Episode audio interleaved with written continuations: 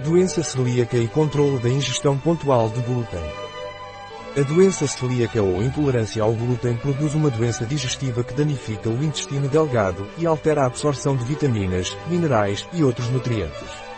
O glúten é encontrado em cereais como trigo, cevada, centeio e aveia, desde que não sejam certificados sem glúten.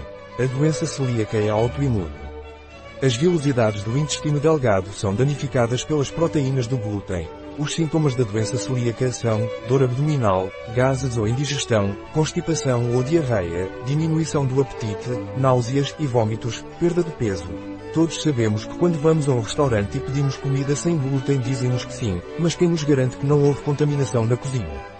Existem vários produtos no mercado que funcionam muito bem para estes casos, são comprimidos que se tomam pouco antes de uma refeição e que evitam que as vilosidades intestinais fiquem inflamadas se ingerirmos algum glúten. Um exemplo disso é a tolerância dos laboratórios de inovação. A doença celíaca não tem cura. Só pode ser tratada com uma dieta rigorosa sem glúten.